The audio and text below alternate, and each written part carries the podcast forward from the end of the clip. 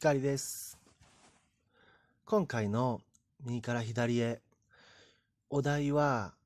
最近ハマっていることです。この手のお題は趣味が変わるたび、気分が変わるたびにハマっていることとしてお話しすることができるので、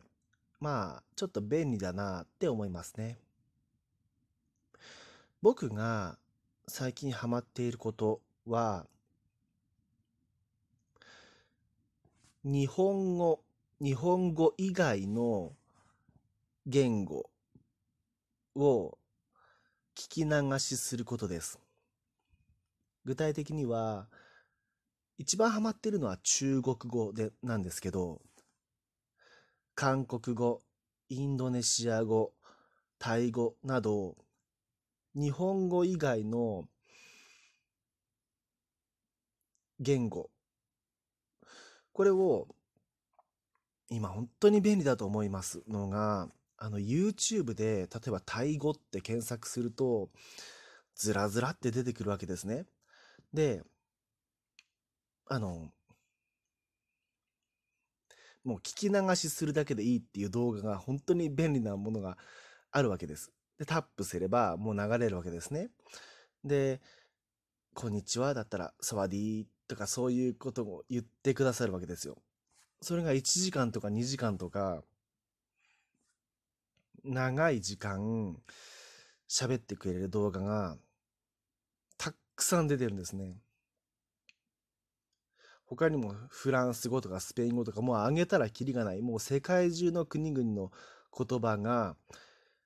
日本語とともに、こんにちはは、なんとか、おやすみなさいは、なんとか、とか、そういう風に感じで、あの、なんていうのかな、編集してくださってるっていうか、あの、ただ聞き流すだけで、あ、おやすみなさいはこれなんだ。こんにちははこれなんだ。って感じで、あの、聞いてるこっちとしては、あの、はあはあと、とりあえず口真似するとか、ただ聞き流すだけでいいようになってるんですね。それにハマってるんですよ。だから、最近僕、あ、これまでは、あの、YouTuber さん、特にビジネス系の方たちのこうお話を聞いてたんですが、最近はめっきり日本語を聞かなくなっているんですよ。で、一番今聞いてるのが中国語なんですね。めちゃくちゃ難しいです。ただ、あの、これ中国語って、もし YouTube で検索していただいたらわかると思うんですが、あの、ちょっと名前が出てこないんですが、あの男性の方で、あの、中国語を半年間で YouTube だけでだいぶ話せるようになりましたっっていう方がいらっしゃるんですね。その動画結構上の方に出てくるんですけれども、だから僕も、ああ、そうかと。あの、半年だと。今度の夏までに、もし中国語、ちょっとでも、ちょっとした簡単な表現、僕が言えたり、聞き取ることができたりしたら、え、ちょっと面白いなって思いましてね。ハマってるんですよ。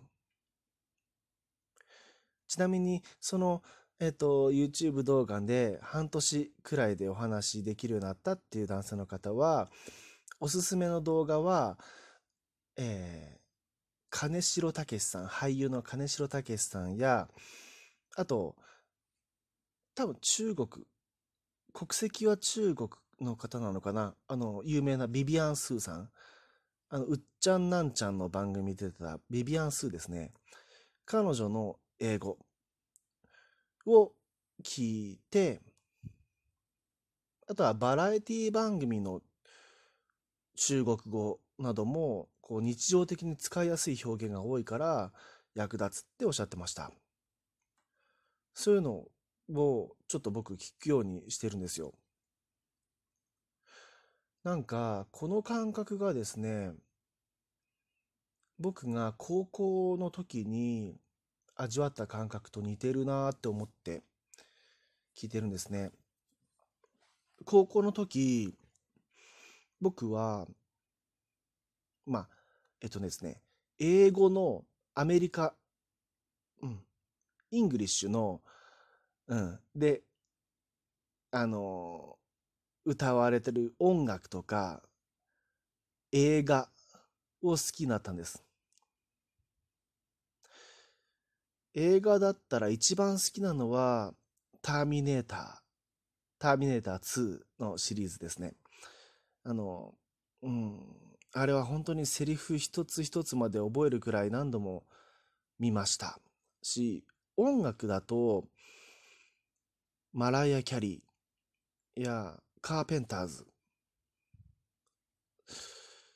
そういったアーティストの歌を歌詞カードを見て、なんて言ってるんだろう。どういう歌詞を歌ってるんだろうって興味があったので、まあ、好きこそものの上手なれというんですかね。うん、なんか興味があったので、歌詞カードを見て、あ、なるほど、この発音ってこうなんだっていうふうに、なんだろう、歌とセリフ、もしくは映画だったら字幕と、うん、例えばターミネーターやジョン・コナーが発するセリフを照らし合わせていたんですね。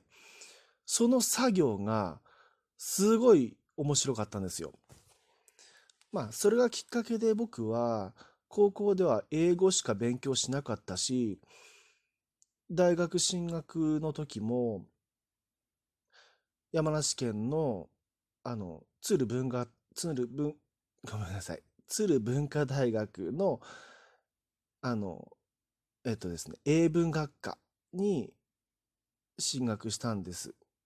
もうただ英語が使いたいだけっていう理由だけですね。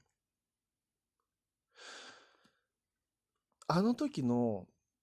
10代の頃の感覚を今味わってます。なんかすごくこう言葉に、言葉で説明するのが難しいんですが、例えば中国語の表現がたくさん話されている動画を聞き流していても、まあわからないわけですよ。聞き取れないわけですよ。それがいいんですよね。なんか、正直、僕自分のことを多少まあ、それなりに経験も積んで苦労もして嫌なこともたくさん経験して恥もかいて、だから、頭がいいとかね、